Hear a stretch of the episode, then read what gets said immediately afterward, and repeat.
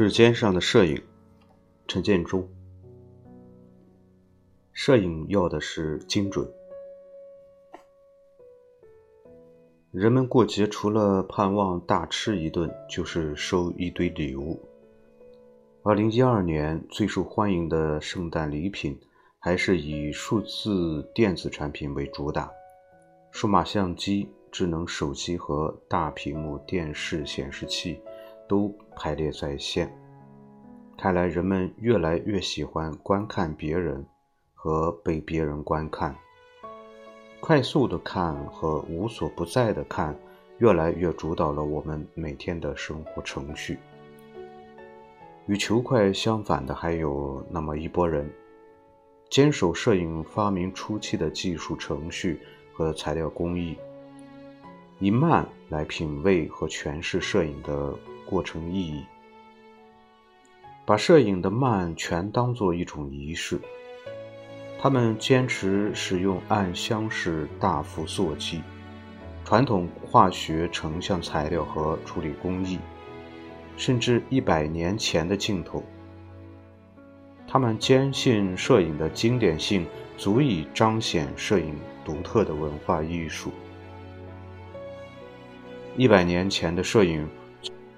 从科学和技术的探索中，寻求到了精准捕捉现实景观的手法和材料。这种探索也催生了摄影在线性的量化计量标准，用科学的定义为摄影的科学进步奠定了基础。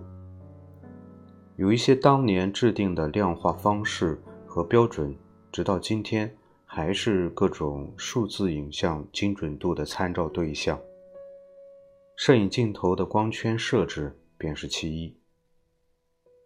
无论是大画幅的经典镜头，还是当今小数码 DC 的大变焦比镜头，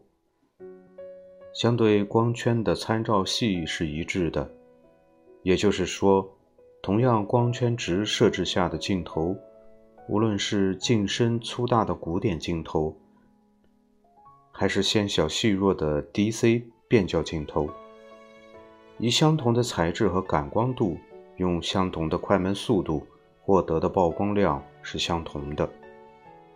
这也就是说，无论摄影师用什么相机，在曝光的技术设置上，从古典到当代，所要记住的是同一个原理和程式。使用相同的数值，便可获得相同的精准度。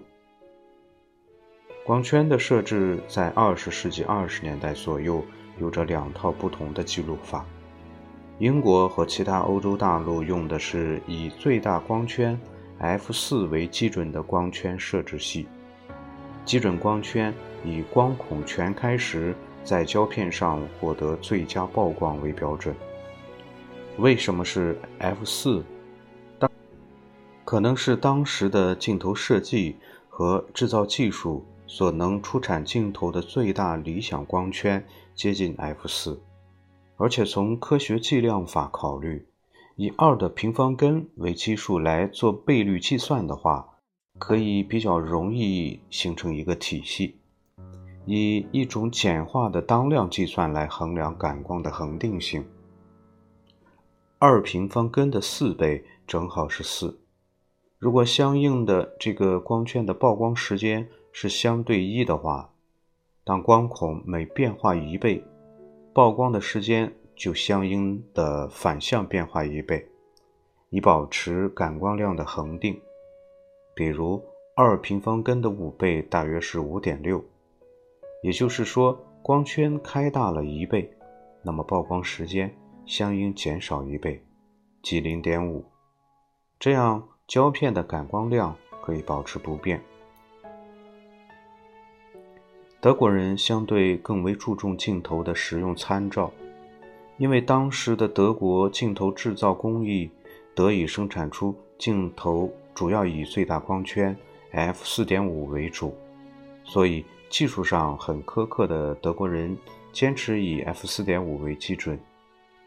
所以在很多早期的德国镜头上可以看到与现代设置完全不同的光圈值，例如。四点五、六点三、九等等。但是，最终德国的实用精确性向科学计量精确性妥协了，以至于今天所有的摄影光学设置都采用同一个标准计量法。无论是哪一种计量法，其宗旨就是一个：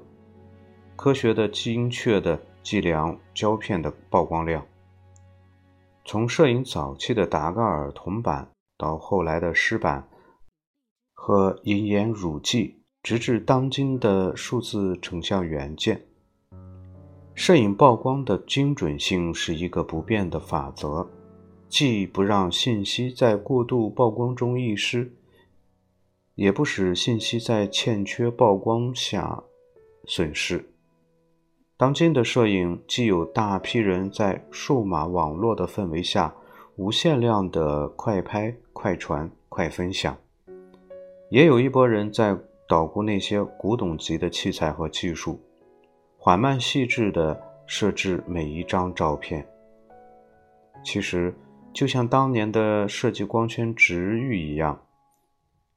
无论是快拍还是慢拍，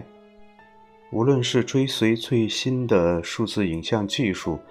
不断的尝试新手法，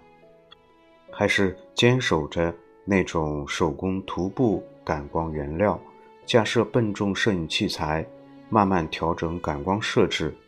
其宗旨就是一个：把镜头前所拍摄的对象以自己准确的感受记录下来。摄影的技术技法，随着科学和技术的发展，在不断的演进中，就像摄影光学一样，从早年金贵的 f 四点五，到今天随手可得的 f 一点四，技术的改进，信息的摄取更为便利和可行。同样是技术的改良，同时也是社会的演进，摄影的普及。和视觉叙事的民主化，使每个人都有可能成为历史的记录者。但是，要保持摄影关注生活的精准度和细腻度，无论选择经典时代的审慎思考，还是当今时代的快速反应，需要的是同样的经验和知识积累。如果，把摄影的视觉叙事精度类比为胶片感光精度，由于当代资讯流量的庞大性，思维和反应的快速精准，才能保持摄影叙事的完整度。因此，当代的艺术训练和相比经典时代就变得更为重要和严格，因为只有精准的训练，才能奠定精准的、快速的。反应能力。摄影无论是经典的慢工细活，还是当代的速战速决，结果的精准和完整是唯一的艺术完整标准。